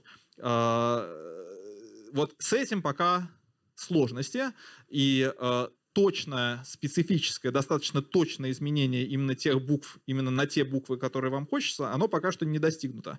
И э, вот, значит, пока такой, такой возможности нет. Я думаю, что э, ну, гораздо более реалистичная вещь – это э, изменение не эмбриональной ДНК, не ДНК, которую мы передаем э, нашим детям. Это вообще на самом деле экзотика. Редко, когда нужно изменить ДНК, которую мы передаем нашим детям.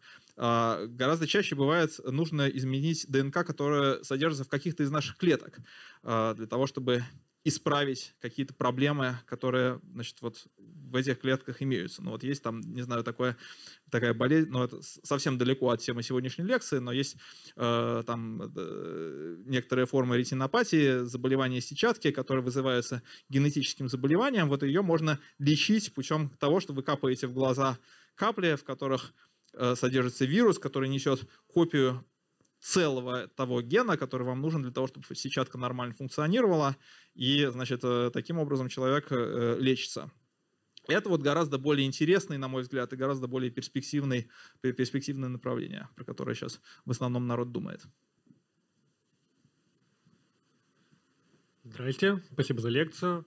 Подскажите, вот с 2000-х годов ВОЗ называет устойчивость микробов к антибиотикам одной из самых серьезных проблем для здоровья животных и человека. Оно считает это серьезной угрозой для нас и для животных.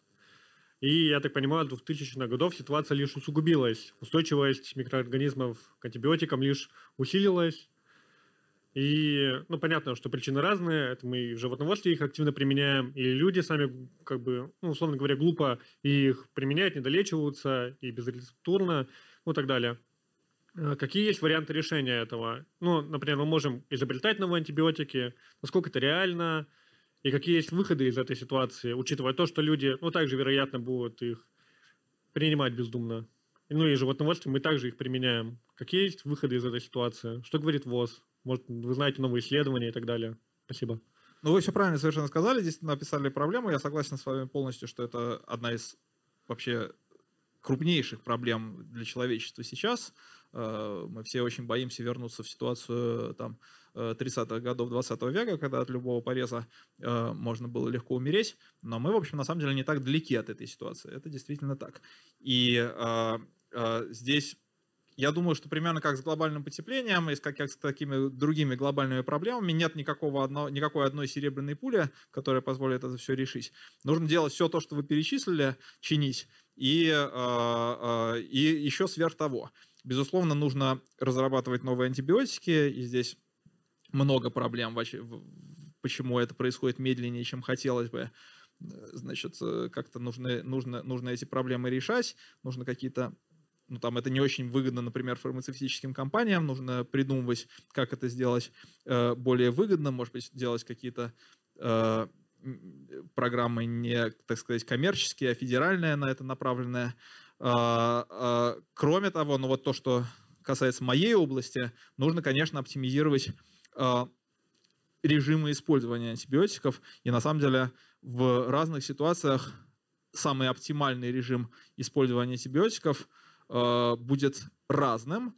Вот именно с точки зрения минимизации вероятности возникновения устойчивости. Да? Э, там разные антибиотики вы хотите использовать немножко по-разному. И вот это недоисследованная область, это область, которую там надо, надо, надо исследовать.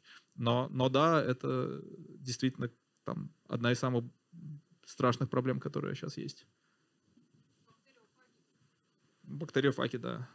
Ну вот, как я сказал, нет ни одной серебряной пули. То есть бактериофаги — это вот очень здорово, если они наконец заработают, да, они вот там вот, э, собственно, ну, это больше века, да, уже этой идеи, и, а, и э, если они окажутся способными вытеснить антибиотики, это будет совершенно замечательно.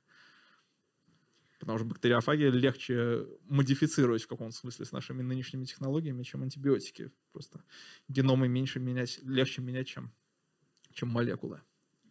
Добрый вечер, Георгий, спасибо за лекцию. У меня прикладной вопрос. Вот вы рассказали, что сейчас у нас по, э, по ковиду идет омикрон. То есть, получается, вакцина, которую нам предлагают, она уже неэффективна от коронавируса. Я правильно понимаю? Э, нет, э, не совсем правильно. Значит, есть данные, которые показывают, что некоторая остаточная эффективность э, этой самой вакцинации сохраняется, а особенно в режиме, когда были вот две прививки, а после этого бустер. Если две прививки после этого бустер через несколько месяцев, то в течение еще нескольких месяцев вы неплохо защищены от тяжелого течения. От инфицирования вы защищены довольно так себе, честно говоря, но от тяжелого течения и от смерти, то, что, в общем, на самом деле, ну, как меня, например, интересует, э, вы защищены, оказываетесь неплохо. Очень важный вопрос это, что будет но опять-таки дальше, да, и как что нам... со следующей волной, да? Да, что со следующей волной, со следующим вариантом, и э, как, как, э, значит, эта шарманка, она вообще нав, на, насколько, навсегда ли она и так далее. Это очень интересный вопрос, и я совершенно не берусь строить никаких прогнозов здесь. Э, то есть вот я как-то в, полно, в ну там, не знаю, 80% своего рабочего времени занимаюсь коронавирусом последние два с половиной года, я не берусь прогнозировать, что будет дальше. И самое люди, которые, которые, на мой взгляд, самые умные и самые, которым я сильнее всего доверяю в этой области, они тоже не берутся прогнозировать то, что будет дальше. И, но, но когда будут появляться новые варианты, и, собственно, это то, что делается все, все время, первое, что нужно делать, это смотреть, насколько радикально они меняют свойства с точки зрения нашей иммунной системы, насколько они сильно уходят от антител, но и вести себя соответствующе в зависимости от этого. А эта информация в открытом доступе где-то есть? Насколько идет изменение по вертикальной шкале или по горизонтальной у вируса следующего? Ну, э, э, я забыл сказать, что все-таки вот эта картинка, которую я сказал, это не, это не совсем точные данные, это скорее такая схема, в общем, интерпретация. Но, э, э, но э, данные эти есть, они содержатся в публикациях, которые довольно быстро появляются. Но вот по микрону сейчас есть э, много хороших данных по его интенсивности ухода от антител, в том, в том числе. Ну, там, и... ну, а людям далеким от науки, каким образом можно понять? Все-таки следующий вирус это уже вакцина не защищает или все-таки защита существует? Ну, наверное, вам нужно найти себе какой-то источник, э, который, которому вы доверяете, все-таки все научный, так сказать, ну или там популяризаторский. Поняла, благодарю. Наши, наши, наши, наши братья стараются делать, что может, и, э, ну, не знаю, я довольно много рассказываю на эту тему, и многие из моих коллег делают то же самое. Да, здравствуйте, спасибо за лекцию. У меня вопрос. А, вот на одном, одним, одном из первых слайдов э, вы сказали, что то, что отличает э, человека от шимпанзе, ну, это обезьяны, от нашего далекого предка, это в первую очередь мутация э, генов, которые отвечают за борьбу с, пато, с патогенами. Вот, то есть это, это основное, что отличает нас от обезьян а, и от животных. А на следующем слайде вы показали рыб, у которых ну, точно такая же ситуация, то есть тоже мутируют в первую очередь гены, которые отвечают за патогены. И я вот все-таки не понял, тогда на что отличают? Мы отличаемся этим от животных или не отличаемся, если у животных происходит то же самое? Это те гены, которыми все животные сильнее отличаются друг от друга. И люди сильнее всего тоже отличаются от наших ближайших родственников среди животных. Они мутируют, То есть, они мутируют у всех и мутируют больше всего. Да, у всех. У всех они мутируют, у всех они мутируют больше всего. Конечно, если мы думаем, то, ну, еще раз, речь идет об отличии с точки зрения генома. То есть это вот те гены, на которых сильнее всего действовал естественный отбор. Если с точки зрения нас с вами, очевидно, что важно, важно все-таки как-то в основном от шимпанзе мы отличаемся чем-то другим. Там, с вами мы можем поговорить, а шимпанзе не можем.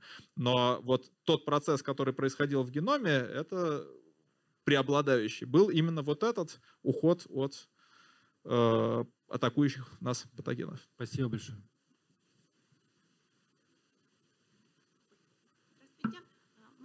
Спрошу, пожалуйста, только как, наверное, обыватель. Вот вы говорите о том, что э, распространение именно вирусов, ну и вируса гриба, и вот э, SARS, а изучаются ли люди, которые остаются все-таки устойчивы к его заражению? Потому что э, то, как оно передается, ну, я слушала ваши другие лекции, это понятно. Но в целом все-таки нас очень много, и изучаются ли те люди, которые все-таки не заболели, даже оставая- оставаясь в контакте э, с, с больными людьми, и почему это происходит, и как-то это вот объясняется? Да, это совершенно замечательный вопрос, и э, для коронавируса это очень плохо известно. А, И были всю дорогу, собственно, были работы, которые пытались найти генетические ассоциации между тем, как людей геном устроен и, значит, вероятностью там тяжелого течения и э, там смерти и вообще инфицирования коронавирусом. И на самом деле хороших ассоциаций не нашлось. То есть нет такого, что э, есть какой-то там вариант какого-то гена, там разные были разговоры, про группы крови были разговоры. В общем, все это на больших наб- наборах данных не очень подтвердилось. Нет такого, что вот про кого-нибудь можно было сказать, что вот ты вот такой вот, э, у тебя вот такой вот вариант гена, пускай на тебя все чихают и кашляют, не бойся, тебя никто никогда не заразит. Такого нету. А почему бы вот не, ну, как бы, почему или нет, это должно быть какое-то исследование субсидированное, то есть почему, например, там не пойти, не сдать всем кровь, да, или как это исследуется, и выявить вот какие-то закономерности? Такие исследования, ровно то, как, как вы говорите, такие исследования есть, они ведутся.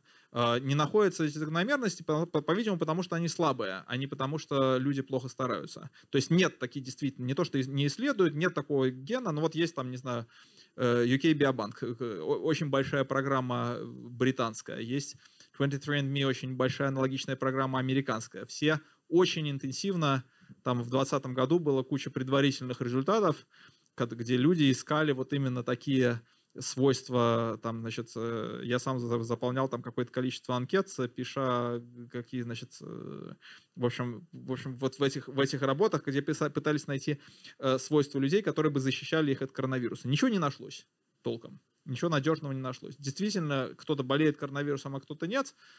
Почему, мы не знаем, условно говоря. И вообще неизвестно, есть ли у этого генетическая природа. А, а, э, Что касается ВИЧ, например, мы знаем, что существуют, есть, существуют варианты генов, которые э, защищают, которые дают э, очень неплохую, а в некоторых случаях практически полную защиту от ВИЧ. Ну и там известно, каким образом это работает. Э, Есть, э, значит, э, белок, который вирус использует для проникновения в клетку, так называемый CCR5, и есть люди, у которых этот белок поломан, там просто некоторого куска этого белка просто-напросто нету, и вирус тогда против ломанет приема, значит, сквозь этот рецептор в клетку проникнуть не может. Он там может эволюционировать и проникать сквозь клетку, в клетку сквозь другой рецептор, но, в принципе, такая мутация, особенно если она в гомозиготе, особенно если обе копии у меня этого гена поломаны, и та, которую я получил от мамы, и та, которую я получил от папы, тогда я очень-очень неплохо защищен от ВИЧ. Это, это, это известно. И там есть на эту тему много, ну, в общем, историй. Если было бы побольше времени, можно было бы это обсудить подробнее. Но, в общем, для ВИЧ такое есть, но это не то, что я советую в качестве терапии. Да? Например, люди говорили, там вот э, э, был вопрос про модификацию человеческих эмбрионов. Вот была знаменитая китайская история, значит, где некий китайский э, ученый, значит, утверждал, непонятно до сих пор, правда это была или нет, что он модифицировал, значит, двух девочек э, генетически и э, э, значит, э, вот они там, в смысле, зародышевой линии двух девочек, и родились две здоровые девочки. Вот там вот он как раз пытался модифицировать их так, чтобы вставить вот эту мутацию, ломающую вот этот самый белок, для того, чтобы сделать их защищенных от ВИЧ. И совершенно нет уверенности, что это хорошая идея, потому что вообще-то этот белок для чего-то нужен. Он в иммунной системе нашей явно неспроста. То есть, возможно, он дает защиту от чего-то еще. И дальше после этого появлялись работы уже о том, что на самом деле в других условиях, если вы не находитесь в, как-то в риске заразиться ВИЧ, то этот белок, он полезный и нужный для чего-то еще. У меня вдогонку вопрос про ассоциацию с главным комплексом гистосовместимости в плане э, SARS. То есть что какие-то исследования были проведены? По САРСу? Да. Ну, опять, значит, исследования заведомо были. Собственно, мы сами пытались на это смотреть, а, но на маленьких выборках. А, Насколько я знаю, никаких э, вот надежных, таких мощных, сильных результатов, сильных эффектов э, не было. Если бы были бы, то я бы знал бы. Друзья, есть ли еще вопросы у кого-нибудь?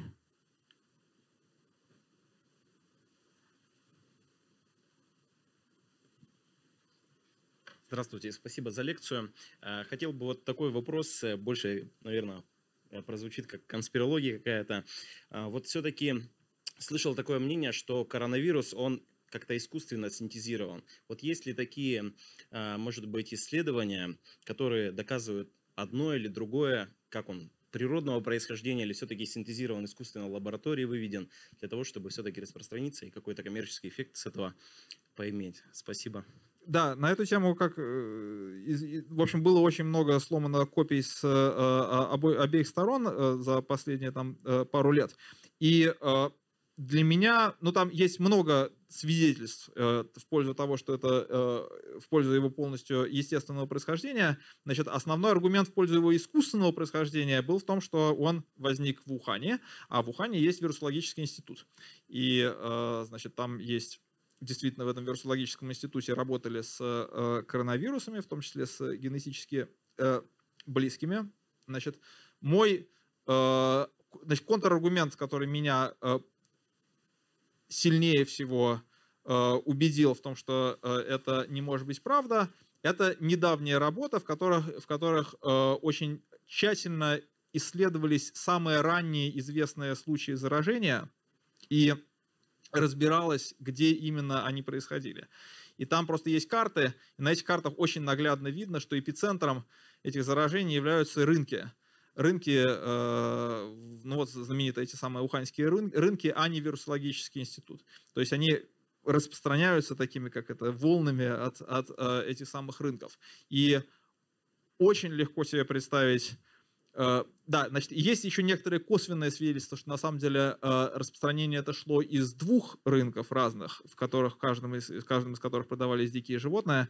А, И легко себе представить, что, значит, э, там на двух рынках, не знаю, подавались там одни и те же э, енотовидные собаки или кто-то еще, э, кто происходил с одной и той же фермы от одного и того же поставщика.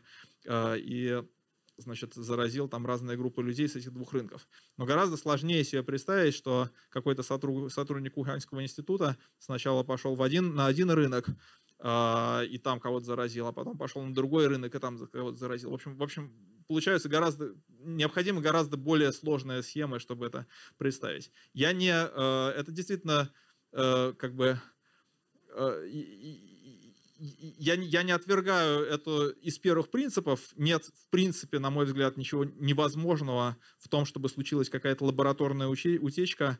э, э, Но в данной ситуации я думаю, что это очень невероятно.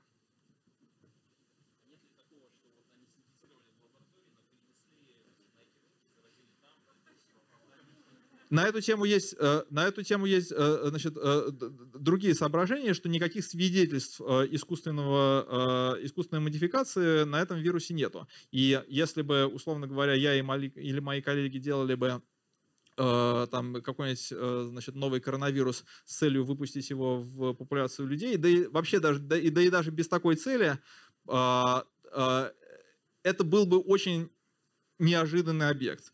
У него значит, он достаточно далекий от предыдущих исследованных патогенов. У него нет таких следов рекомбинации, которые мы обычно ожидаем увидеть в, э, в э, значит, э, искусственно синтезированных вирусах. У него э, странно подобраны э, кадонный состав, то, есть то как, какие, как, какая точно нуклеотидная последовательность используется для э, кодирования значит, аминокислот. Э, никто в здравом уме и трезвой памяти не стал бы делать вот такую штуку руками. А, вот идея, что она, значит, при... ну, а просто а у природы гораздо больше попыток, да, там э, она может пробовать много всего, и вдруг кое-что оказывается удачным. А, Георгий Александрович, А можете, как вот практик, как теоретик объяснить, теоретически фундаментальные исследования изменчивости, генетической изменчивости коронавируса в России каким-либо образом повлияли на принятие управленческих решений по борьбе с ковидом? А, Значит, а, я не знаю. Потому что а, я не состою в государственных органах, я государственные, хотя я государственные органы консультировал. Но когда вы консультируете государственные органы, это выглядит так. Вы им что-то говорите, и дальше там как бы черный ящик, и дальше они что-то делают. То, что они что-то сделали, как бы вы не знаете, это потому что вы им это сказали, или потому что они сами там реши, так решили. А, довольно много из того, что наша значит, группа, так сказать, э, советовала в самом начале э, эпидемии, было воплощено.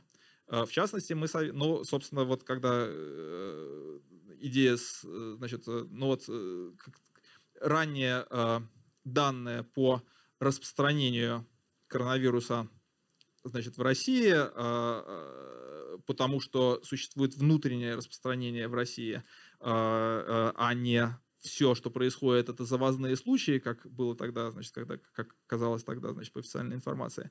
Э, Это вот мы сообщали, скажем так. Но э, привело ли именно это к тому, что люди к этому начали, начали относиться более серьезно и вводить какие-то меры? Или это как бы независимо от этого произошло? Я не знаю. Да? А, важным, важным э, направлением, э, важное направление – это мониторинг.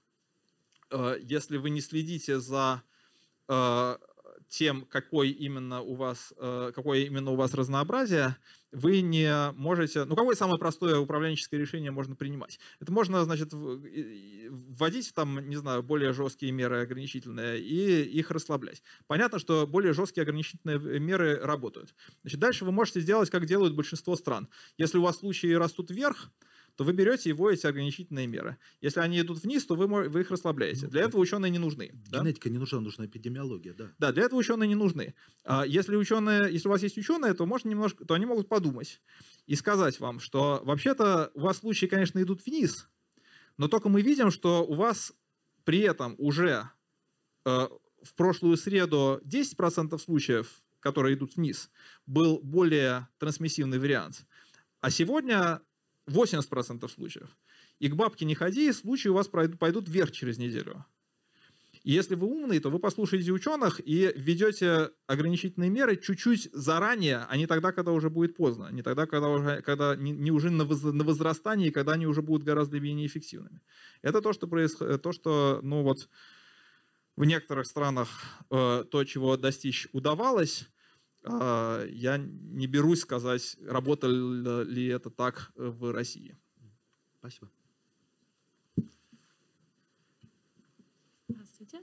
А как вообще так получилось, что именно этот коронавирус типа выстрелил и э, развился до таких масштабов? Потому что ведь были и другие вирусы, тот же вспышка атипичной пневмонии, ну, сколько-то лет назад, тоже вызванная коронавирусом.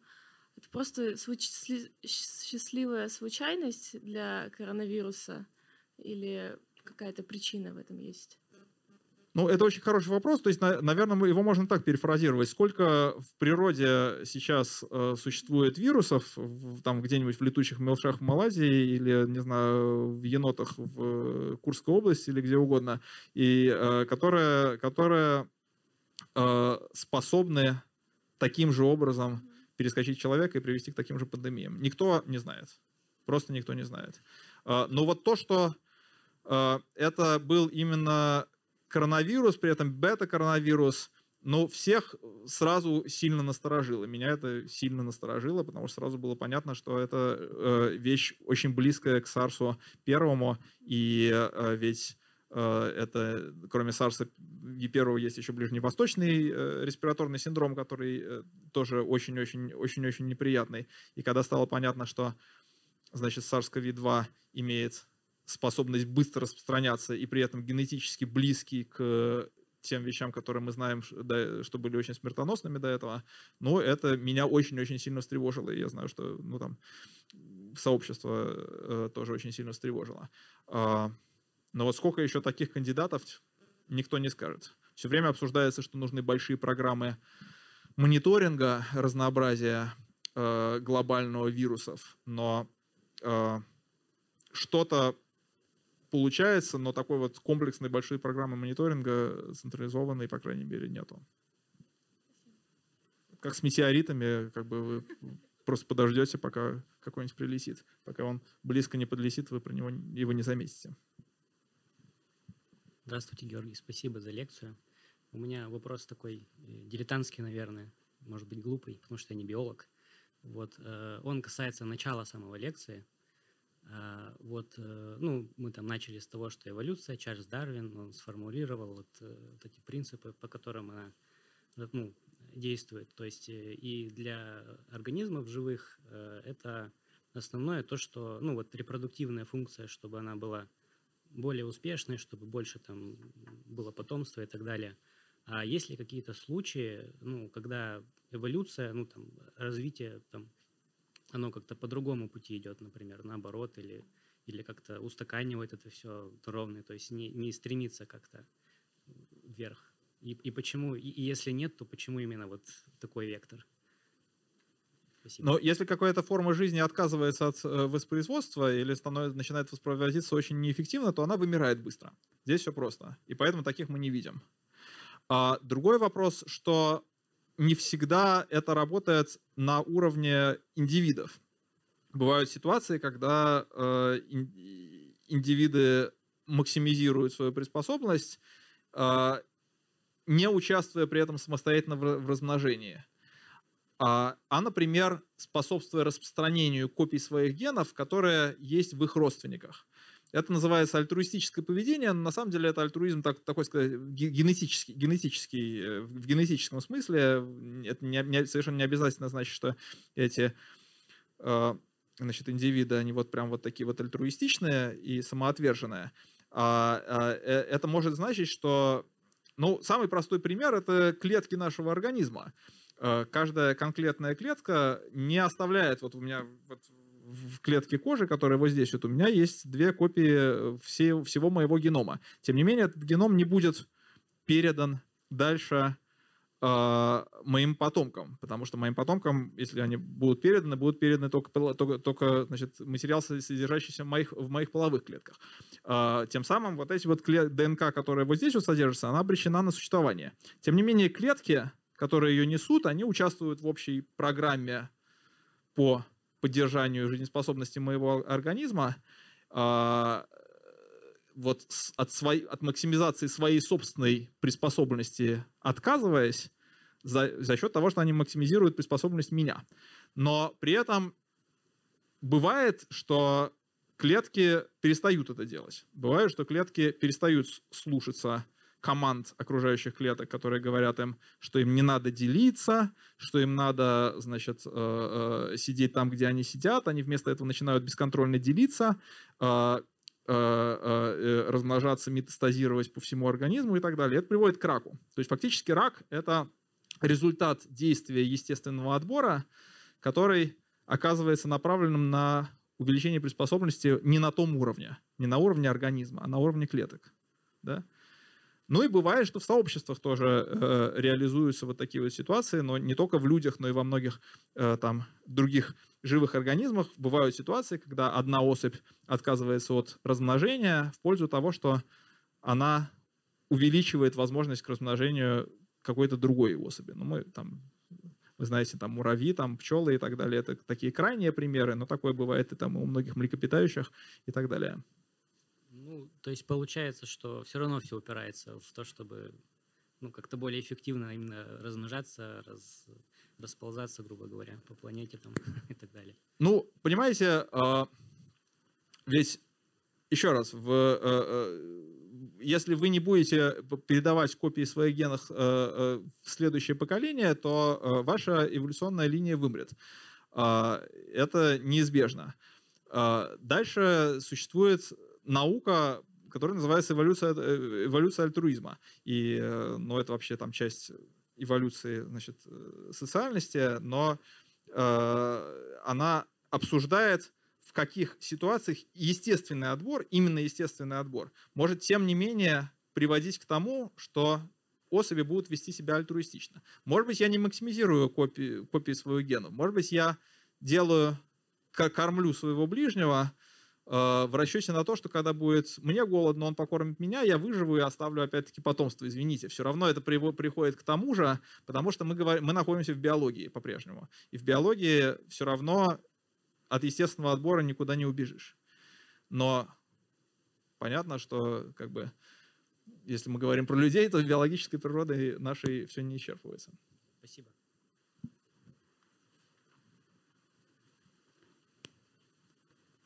Да, Георгий Александрович, большое спасибо за лекцию. А я бы хотел, возможно, задать глупый вопрос. Почему, когда вот было филогенетическое дерево ВИЧ, и мы восстанавливали период, когда оно появилось, то мы строили линейную регрессию. И также в случае а, ковида а, в дальнейшем тоже линейная регрессия была построена. Именно. Потому что э, мы сделали предположение о молекулярных часах. Э, то есть о том, что мутационный процесс происходит с постоянной скоростью. Что мутации накапливаются как, как часы, ну, строго, строго говоря, там, выражаясь математически, что это пуассоновский процесс, то есть это случайное событие, как, как, как радиоактивный распад, случайное событие, которое происходит в случайные моменты времени, но ожидаемое время между ними э, постоянно, все время одно и то же. Если это верно, если мутаций достаточно много, то тогда, э, если ничего не ускоряется, ничего не замедляется, то тогда у вас остается линейная регрессия. А, ну то есть мы просто считаем процесс мутации однородным, и вот из этого... Да, мы считаем процесс мутации однородным, потому что с чего бы ему быть неоднородным? А разве он не может зависеть там, от каких-то внешних факторов? А, может, но мы надеемся, что внешние факторы э, все э, усреднятся, и в среднем он будет однородным. Если мы априори знаем, что он э, неоднородный, то можем, можем это включить в нашу модель. Но вообще мутационные механизмы, вообще скорости мутации, это очень консервативная штука. Скорость мутирования очень хорошо сохраняется между очень далекими видами живых существ. Я оставляю своим потомкам 100 э, новых мутаций, там, ну, приблизительно там 100, 100 новых мутаций, и шимпанзе, которое бы размножалось в таком же возрасте, ну, правда, шимпанзе в таком возрасте не размножаются, но тем не менее, оно бы оставило бы столько же новых мутаций. И, э, в общем, эти, э, мутационный процесс — это одна из самых консервативных, скорость мутирования — это одна из самых консервативных э, вещей в биологии, потому что все пытаются ее минимизировать, все пытаются мутировать как можно медленнее, чтобы не ломать то, что есть, да? потому что большинство мутаций вредное. И, э, в общем, эта идея молекулярных часов, она работает очень неплохо. Есть специальные случаи, когда она не работает, их можно обсуждать отдельно. Но вот если у нас есть один и тот же вирус, который ну вот, не знаю, ну вот SARS-CoV-2 там три года живет в людях, я практически уверен, что скорость мутирования его радикально не изменялась. Тоже там были разные идеи, что там что-то на нее повлияло, но вроде не подтвердилось.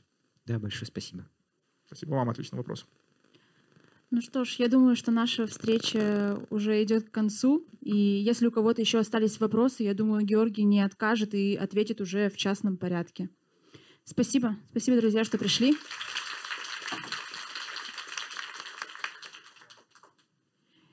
И пока вы еще здесь, я хочу пригласить вас на лекцию нашего нового медицинского цикла. Она пройдет 27 мая.